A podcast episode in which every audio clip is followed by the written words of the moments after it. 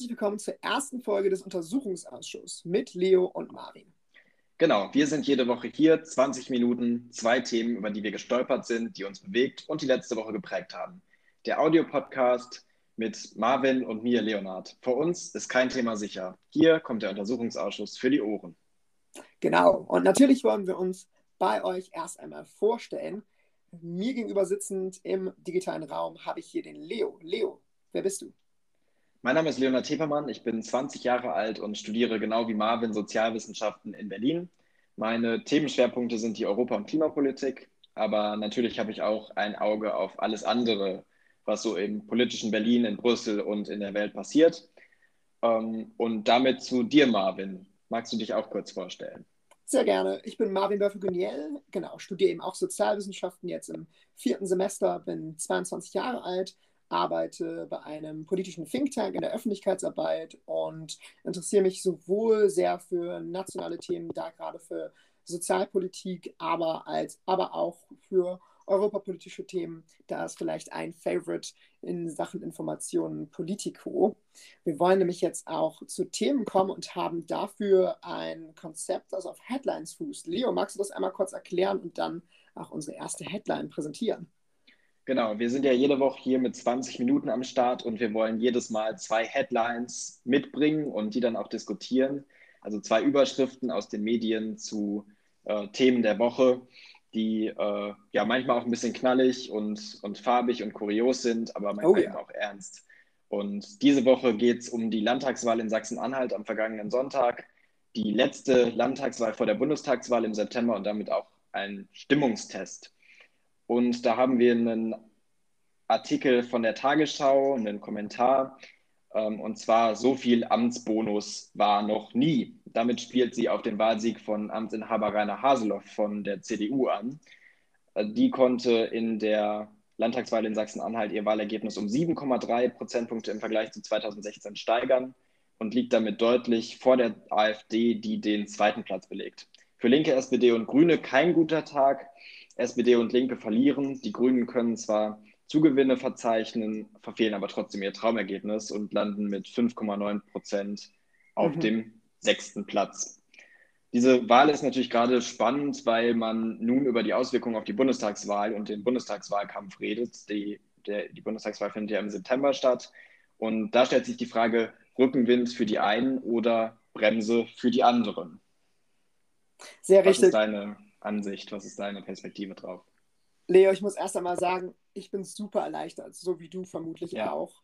Es ist natürlich toll, dass Haselhoff sein Ergebnis verteidigen konnte, seinen Posten verteidigen konnte. Natürlich haben wir alle darauf gehofft und es ist besonders schön zu sehen, dass die Schwarzmalerei, die eben natürlich auch aus Umfrageergebnissen kam, die jetzt durchaus im Gespräch sind, wie verlässlich sie waren, dass die einfach nicht, nicht zutraf und wir die AfD deutlich unter dem Ergebnis sehen, das mal prognostiziert wurde und vor allem auch deutlich unter, unter den absoluten Horrorszenarien. Ich kann mir sehr gut vorstellen, dass das hier als ein Lichtblick zu betrachten ist nach der Europawahl, bei der wir ein, ein, höheren, ein höheres Wahlergebnis hatten, ein deutlich höheres, muss ich sagen, ist, ist das für mich wirklich ein Lichtblick, ein, ein, ein hoffnungsbringendes Zeichen. Wie sieht es für dich aus? Ja, durchaus. Ähm, ich finde die Wahl vor allem spannend. Also 37,1 Prozent plus 7,3 mhm. Prozentpunkte für die CDU, das ist schon ein ziemlich gutes Ergebnis, das muss man sagen. Ja. Vor allem 16 Prozentpunkte Abstand zur AfD auf dem zweiten Platz. 20,8 Prozent, das Ergebnis der AfD kann sich sehen lassen. Das ist ein starkes Ergebnis. Mhm. Leider, mhm. also es wählen immer noch ziemlich viele Leute in Sachsen-Anhalt die AfD ähm, durchaus auch jüngere Leute, also dieses, dieses ähm, Vorurteil, das sind nur alte Leute, die die AfD wählen, ähm, das stimmt nicht, oder diese Prognose, mhm. sondern es sind eben auch vor allem junge Leute oder Leute im mittleren Alter, die eben ähm, doch weit, weit häufiger äh, AfD wählen als diese 20,8 Prozent. Ja, es ist die äh, zweitjüngste äh, und die, die zweitjüngste und die mitteljüngste Zielgruppe ist es also. Das genau. ist schon bemerkenswert. Genau, und das, das ist natürlich dann irgendwie auch, wenn es um zukünftige Wahlen geht, ähm, kein, kein guter Ausblick. Aber, und das muss man dazu sagen, Ähm, ich glaube, dieser Wahlkampf war extrem polarisiert. Also diese Entscheidung, entweder man wählt mhm. AfD oder man verhindert AfD und wählt dann in diesem Fall CDU, um zu verhindern, dass die AfD stärkste Kraft wird. Das hat die CDU ja ganz klar auch so beworben, ne? zu, zu Recht vielleicht auch. Ja. Ähm, die anderen Parteien können dafür, davon leider nicht profitieren oder, oder können dann davon nicht profitieren ohne Wertung. Und das hat natürlich dann auch Auswirkungen auf äh, den Wahlkampf zur Bundestagswahl. Die CDU sieht sich gestärkt im Aufwind und ähm, ja, freut sich quasi schon, dass äh, man hier äh, ordentlich Stimmen dazugewinnen konnte. Lacht sich und, ein wenig ähm, ins Fäustchen. Genau, genau, ja. Ich finde es aber auch sehr spannend, dass das ja als der eine Faktor angebracht wurde. Okay, es gab eine Art Ready Around the Flag, ein sehr positives, mhm. von dem wir natürlich alle auch viel mitnehmen. Andererseits natürlich einfach auch, auch schwache Ergebnisse dann für Parteien, die im Bund eine große Rolle spielen wollen, die Grünen und die SPD. Mm, dann aber eben der Punkt, der auch immer wieder angeführt wurde, der Amtsbonus. Und den haben wir jetzt bei eigentlich allen Landtagswahlen in den vergangenen Monaten und auch schon fast Jahren gesehen. AmtsinhaberInnen ja. gewinnen häufig und naja, eben auch, weil, weil sie solide Bilder abgeben in vielen Fällen. Hm, Detailpolitik ist dann natürlich immer noch mal eine andere Einschätzungsfrage. Hm, aber die Einschätzung, dass der Amtsbonus hier jetzt wirklich ausschlaggebend war, die, die kann ich nicht so ganz nachvollziehen, muss ich sagen. Denn in, in einem Bundesland, in dem einfach eine unglaubliche Strukturschwäche herrscht, in dem der Status quo gerade eben auch dauerhaft angezweifelt wird, dass auch schon im Prinzip seit der Wende deswegen Protestwähler in die Linke zuerst mhm. gewählt haben und nun die AfD, da kann ich es nicht sehen, dass dann äh, Rainer Hasehoff eben äh, rein durch den Amtsbonus ein, ein, ein Sieg verrechnet wird. Ne? Also der Amtsbonus wird eine Rolle gespielt haben. Also viele, viele, äh, viele ja. Leute sagen, der, der Haseloff, der macht eine solide Politik und erzählt nicht irgendwas, was er dann nicht einhält, sondern ist äh, einfach, aber, aber gut. So. Also das, um das, um das mal ähm, runterzubrechen oder ja. ein bisschen Komplexität rauszunehmen. Ja. Äh, und ich meine, es ist natürlich interessant, dass wir in den letzten Monaten oder bei den letzten Landtagswahlen gesehen haben, dass die ähm, äh, Staatskanzlei eben verteidigt werden konnte in den meisten Fällen und dass die Amtsinhaberinnen eben gute Ergebnisse erzielen konnten, trotz teilweise eben schlechter Prognosen. Und die gab es mhm. ja auch mhm. hier, Prognosen ähm, von zwei Instituten, die die AfD vorne gesehen haben oder die ein Kopf-an-Kopf-Rennen prognostiziert haben.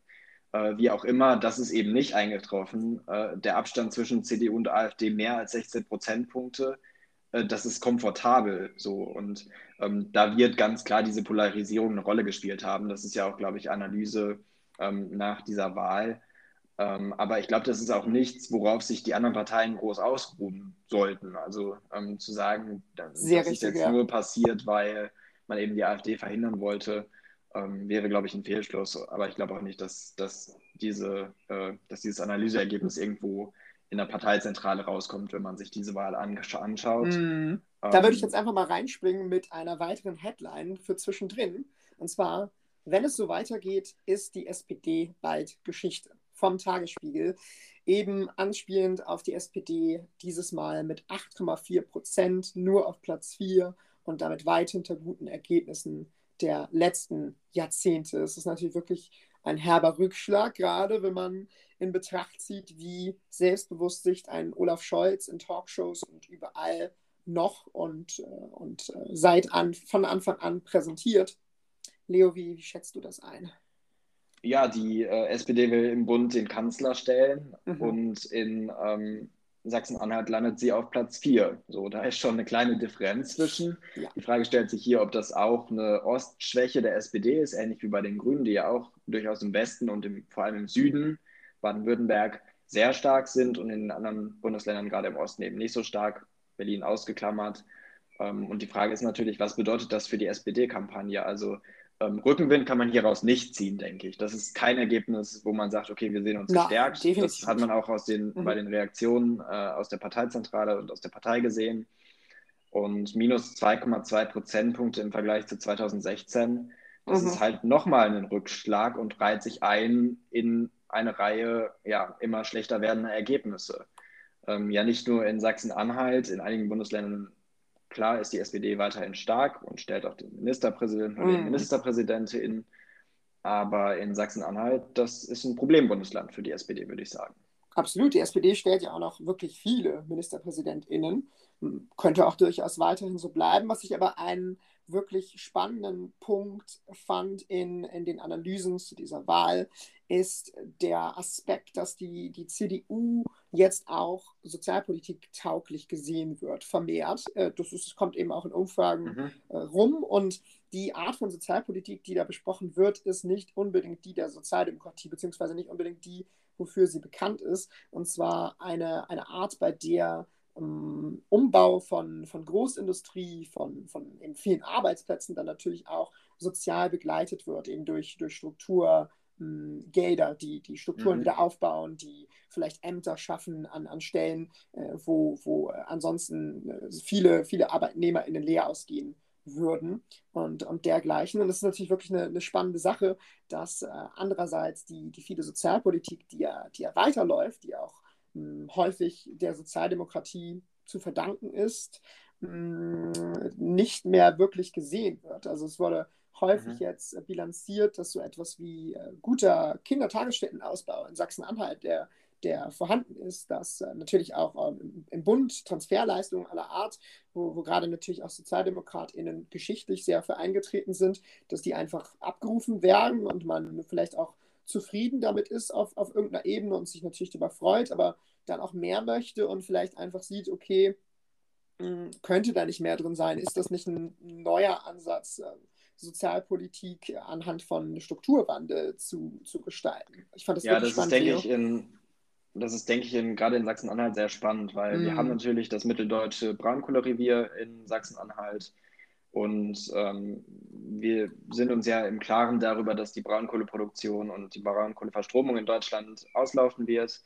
Ähm, es gibt dafür Enddaten, das heißt, das wird wegfallen, da werden auch Arbeitsplätze wegfallen. Und es stellt sich dann natürlich die Frage, was passiert danach? Andere ja. Bundesländer haben da auch reagiert, haben Lösungen gefunden, irgendwelche Cluster geschaffen, zum Beispiel für ähm, batterieelektrisches Fahren oder so.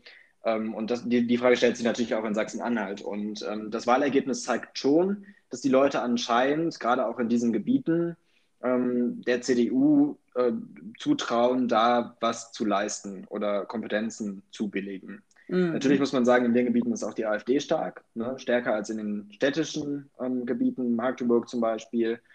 Und ähm, das, das, ist natürlich interessant in Sachsen-Anhalt. Das können wir jetzt hier nicht leisten, äh, mangel Zeit. Aber diese kleinräumliche Analyse, wo ist welche Partei stark, also die Grüne eher in den städtischen Zentren ja. und ähm, die AfD und danach die CDU auch in diesen strukturschwachen Gebieten, wo gerade mhm. eben viel Braunkohle abgebaut wird und wo eben ja, Arbeitsplätze in Frage stehen und möglicherweise noch nicht klar ist, wie es danach weitergehen soll. Apropos, die Zeit wird knapp, kommen wir doch nochmal ganz schnell zu hm, einer möglichen Koalition und vor allem auch der, die jetzt verwunderbarerweise auf einmal in aller Munde ist, die Deutschland-Koalition. Ich glaube, du könntest das schon ahnen, Leo. Auch wirklich ein spannendes ja. Thema, vielleicht kurz als Hintergrund gab es einfach noch nicht häufig. Gab es mal in Bremen, gab es mal im Saarland, kurz nach dem Zweiten Weltkrieg, gibt es jetzt gerade in Bremerhaven, hm, was natürlich einfach nur auf städtischer Ebene ist. Also es ist wirklich, wirklich äh, spannend, gerade weil die FDP nach zehn Jahren erst wieder im Landtag jetzt ist, mit einem auch nicht unbedingt besonders hohen Ergebnis. Sie ist da schon eine Minimi-Partei einfach und jetzt aber eben eventuell mitregieren wird. Hm, vielleicht dazu eingangs noch, noch äh, zwei Zitate von deren Parteivorsitzenden in Sachsen-Anhalt, die, die wirklich spannend sind. Und, und zwar einmal, dass man äh, besonders auf die, die, die SPD schauen müsse äh, und ihr, ihren Umgang mit einem Tariftreuegesetz bei öffentlichen Aufträgen mit zusätzlichen Regelungen für das Vergaberecht, sagt äh, Frau Hüsgens an dieser Stelle, und dass man insgesamt auch für eine Koalitionsbeteiligung erst sehen müsse, wie die Finanzlage des Landes aussehe. Zitat, erst dann können wir sehen, welche Projekte angestoßen und in den kommenden fünf Jahren umgesetzt werden können. Ich muss sagen, das fand ich etwas amüsant. Ja, zwei interessante Aussagen. Und äh, man muss sagen, man ist überrascht in Sachsen-Anhalt, wie viele Koalitionsoptionen dann am Ende oh, doch bei ja. rumgekommen sind. Man hatte ja mit wenigen gerechnet und irgendwie äh, so nach dem Motto, wir müssen irgendwie Koalitionen rund um die AfD äh, bilden. Das ist jetzt irgendwie nicht der Fall. Es gibt mehrere Koalitionsoptionen, darunter die Große Koalition oder in wie auch immer man die nennen möchte, schwarz-rot. In Sachsen-Anhalt ist die dann ja nicht mehr ganz so groß. Es ist die kleinste mögliche äh, rechnerische Koalitionsoption, wenn man so will. Äh, es sind aber auch andere Koalitionsmöglichkeiten da. Kenia-Koalition, Jamaika-Koalition äh, und eben auch Deutschland-Koalition. Von daher, das wird spannend, was, was daraus wird. Rainer Haseloff hat ja angekündigt, mit allen demokratischen Parteien sprechen zu wollen. Ähm, gleichzeitig aber auch äh, gesagt, dass das durchaus keine leichten Koalitionsverhandlungen mhm. ähm, werden. Ob die Deutschland-Koalition da so die äh, beliebteste Option oder die gewünschte Option ist, weiß ich nicht, ähm, weil eben auch CDU und SPD ohne die FDP eine Mehrheit hätten. Und ja. Ähm, warum eine neue Partei mit ins Boot holen, wenn es auch ohne die gehen würde? Also so minimal winning mäßig. Man sieht natürlich auch, es wird nicht unbedingt leicht, wie Rainer Hasehoff es auch für sich bilanziert hat, daran, äh, dass, dass die FDP eben da natürlich auch eine interessante Bedingung stellt, dass es äh, an den Finanzen festzumachen sei, ob eine Koalition geführt wird oder nicht. Es ist natürlich so eine gewisse Frage bei einem strukturschwachen Land, auch bei wirtschaftlichem Aufschwung, ob da so viel Geld in den Kassen ist. Einiges vielleicht auch einfach schon verplant ist und ich finde es eine schwierige Aussage. Ich finde es wirklich spannend, aber eben auch mal eine neue, hm, eine Koalition an den Finanzen festzumachen. Eigentlich würde man natürlich erwarten, dass die an politischen Inhalten festgemacht wird, an dem, was man glaubt, was man an Gemeinsamkeiten finden kann und dann auch in Gesetzestexte umwandeln kann. Naja, aber so viel vielleicht zu diesem Thema im Untersuchungsausschuss, denn genau. die Zeit rennt. Wir kommen als nächstes zur Quellen-TKÜ. Leo und ich hatten uns da schon ein bisschen gemeinsam äh, drüber mh, hm, nicht lustig gemacht, aber auf jeden Fall ge geschmunzelt, denn Quellen-TKÜ ist in der Tat nicht so leicht auszusprechen. Mh, hm, grundlegend geht es aber hierum. Und zwar würden, werden die Überwachungskompetenzen vom Verfassungsschutz und von der Bundespolizei ausgeweitet auf Messenger-Nachrichten. Die Art und Weise, wie das vonstatten geht, ist über verschlüsselte Kommunikation. Mm, und da werden dann ganz gezielt Sicherheitslücken durch die Behörden ausgenutzt. QuantiKÜ Plus ist ein Begriff, der des Weiteren immer mal wieder kursiert. Das bedeutet, dass mh, mm, mit dem Auslesen ab der gerichtlichen Erlaubnis begonnen werden darf und nicht ab dem Abhörzeitpunkt, denn das ist ein kompliziertes Verfahren. Man muss eben wirklich erstmal einen Trojaner unterbringen, wie das immer gesagt wird, und, und dann lässt sich abhören.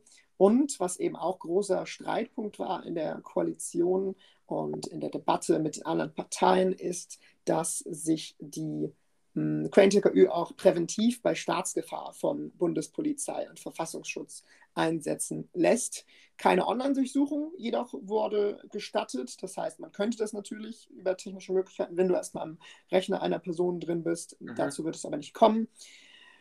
Leo, es ist eventuell ein, ein gewisses Spiel mit dem Feuer, aber ich übergebe jetzt mal erstmal an dich. Was, was, was, was hältst du davon? Was hältst du von der Debatte? Was hältst du von, von den Trojanern? Erstmal haben wir auch zu dem Thema eine Headline mitgebracht und die oh. stammt vom Tagesspiegel und beschäftigt sich mit der SPD und der SPD-Position. Und zwar, ich zitiere, SPD-Chefin Esken stellt sich gegen die eigene Fraktion. Saskia Esken hatte getwittert, ich halte die Entscheidung für den Einsatz von Stadttrojanern auch weiterhin für falsch, insbesondere in den Händen von Geheimdiensten. Diese Form der Überwachung ist ein fundamentaler Eingriff in unsere Freiheitsrechte und dazu ein Sicherheitsrisiko für unsere Wirtschaft. Das ist interessant, weil die äh, SPD-Bundestagsfraktion sah das anscheinend nicht ganz so streng und hat mit wenigen Ausnahmen dafür gestimmt, zusammen mit der Unionsfraktion. Und dieser, äh, dieses Quellen-TKÜ, Staatstrojaner, wird jetzt kommen. Das ist natürlich interessant, weil es eben ein Gesetz ähm, ist, das die Befugnisse der Sicherheits- und Nachrichtendienste an die mhm. äh, Bedürfnisse der modernen Zeit anpasst. Das Problem ist ja, dass ähm, Kommunikation auch von StraftäterInnen oder, oder von, von, von VerbrecherInnen, von Kriminellen, ähm, TerroristInnen zum Beispiel genutzt ja. wird. Ähm, und gerade diese Verschlüsselung ist ein Problem. Das heißt, ja. ich kann Nachrichten nicht auf dem Server des Nachrichtenanbieters abfangen, weil eben zum Beispiel WhatsApp-Nachrichten, Telegram-Nachrichten direkt verschlüsselt sind. Das heißt, nur der Empfänger und der Sender haben den Schlüssel, um eine Nachricht zu entschlüsseln oder zu verschlüsseln. Genau. Das heißt, ich, wenn, ich, wenn ich mitlesen möchte, dann muss ich die Nachrichten bereits an der Quelle, deshalb auch Trail, äh, Quellen, äh, Telekommunikationsüberwachung an der Quelle abfangen und weiterleiten. Ähm, das ist natürlich teilweise problematisch und in dieser Debatte haben sich auch andere zu Wort ähm, gemeldet ähm, und auch JournalistInnen und Menschenrechtsorganisationen äh, haben sich zu Wort gemeldet, weil man dort eben Sorge hat, dass man irgendwie auch von diesem Gesetz betroffen sein könnte mhm. am Ende. Von ganz, daher ja. interessante Diskussion. Ähm, was vielleicht noch interessant ist, ähm, der Branchenverband Bitkom, der äh, Kommunikationsindustrie, ähm, hat sich auch zu Wort gemeldet, auch per Twitter und hat getwittert, Bitkom plädiert für breite gesellschaftliche Debatte statt regulatorische mhm. Schnellschüsse. Und da stellt sich dann natürlich schon die Frage, ähm, ob man genug über diesen Gesetzentwurf nachgedacht hat oder ob nicht diese wirklich wichtige Frage breiter hätte diskutiert werden müssen im Vorhinein. Da kommen bei mir in der Tat auch Zweifel auf. Ein großer Aspekt ist nämlich natürlich auch, dass man kurz gesagt mit solchen erweiterten Befugnissen natürlich eine Gefahrenabwehr herstellen möchte, die der aktuellen Zeit, der modernen Kommunikationsmedien angemessen ist. Leider wird dabei aber mhm. natürlich an Sicherheitslücken angesetzt. Und Sicherheitslücken bedeutet in dem Fall, dass es eben nicht nur Sicherheitslücken sind für den Staat, sondern das sind, das sind Lücken, die unfreiwillig da sind. Also mh, da, wo auch HackerInnen ansetzen würden, da, wo eben auch die organisierte Kriminalität ansetzen würde und leider auch noch könnte. Das ist ein großes Problem, das noch nicht so richtig abzuschätzen ist. Auch einfach im, im Ausmaß, dass das Ganze äh, nehmen könnte, sowohl finanziell als auch von der Sensibilität natürlich einfach, die solche Kommunikation häufig hat. Es ist so ein bisschen die Frage natürlich im Raum, und ich finde, sie wurde zu wenig besprochen in der aktuellen Debatte, ob nicht dadurch, dass digitale Kommunikation nur zunehmen wird. Und ich denke auch gerade so sensible Kommunikation über Messenger-Dienste, gerade wenn man sich da auch sicher ist, okay, die sind verschlüsselt, hm, ob dann nicht dadurch, dass eben mhm. die Sicherheitslücken, die Tore aufgehalten werden vom Staat, dann eben für sich, aber leider im Zweifelsfall auch für die Kriminellen, ob das nicht zu wirtschaftlichen Schäden auch führen könnte, und, und ähm, kriminellen Machenschaften, die über das hinausgehen, letztendlich, das, äh, was mit so einer Quellen-TKÜ abgewehrt werden könnte. Ne? Ja, das ist eine wichtige Frage, die auch diskutiert werden muss. Ähm, und ich gebe dir da auch teilweise recht. Ähm, ich glaube, dass ähm, wir wollen ja mit, oder mit das Ziel dieses Gesetzes ist es ja, ähm, Straftaten präventiv möglichst zu verhindern. Also wenn es um Terrorismus geht oder Menschenhandel, was auch immer, diese am besten dann zu verhindern, wenn sie noch nicht geschehen sind. Und da sind eben technische Maßnahmen und technische Tools notwendig, um eben darauf zu reagieren, dass sich Kriminelle immer stärker auch in Chatprogrammen ähm, ver verschanzen, um eben ungestört und unbeobachtet kommunizieren zu können. Und da ist natürlich die Frage, wie funktioniert das? Also wie wird das am Ende technisch ausgestaltet? Wie wird darauf zugegriffen? ähm, wie findet am Ende dieses Installieren des, des, der Spy-Software statt, die dann eben mitschneidet und die Daten mhm. an die Strafverfolgungsbehörden äh, und die Nachrichtendienste weiterleitet. Ähm, das wird sich zeigen müssen.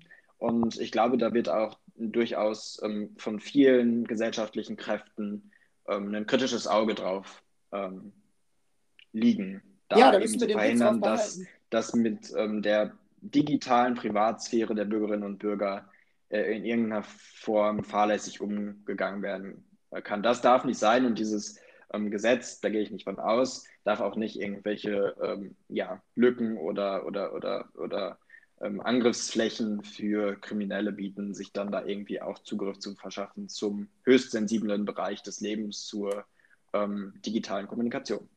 Ja, das Gesetz selbst, glaube ich, auch wird, wird diese Lücken nicht enthalten. Aber natürlich ist es einfach ein ein, eine technisch schwierige Herangehensweise. Man könnte natürlich auch den Weg wählen, sich mit den AnbieterInnen auseinanderzusetzen, die aber eben ihren NutzerInnen wiederum eine vollständige Verschlüsselung bieten wollen. Und das wird dann da, wie wir das ja eben auch aus der jüngeren Vergangenheit, aber mittlerweile auch schon fast Geschichte kennen, gerade mit den großen amerikanischen AnbieterInnen echt etwas schwierig. Vielleicht auch Telegram, das ja Russland-Verbindungen hat und so. Das wäre einfach ein, ein großes Rumschlagen natürlich auch. Leichter fällt es den Behörden dann vielleicht mit den Sicherheitslücken, aber wir sollten auf jeden Fall mm, ja, bombensicher aufgestellt sein, um dann eben auch mögliche, mögliche Gefahren in der Zukunft mh, hm, effektiv abwehren zu können. Gerade auch in Sachen Cyberkriminalität, da wird viel auf uns zukommen.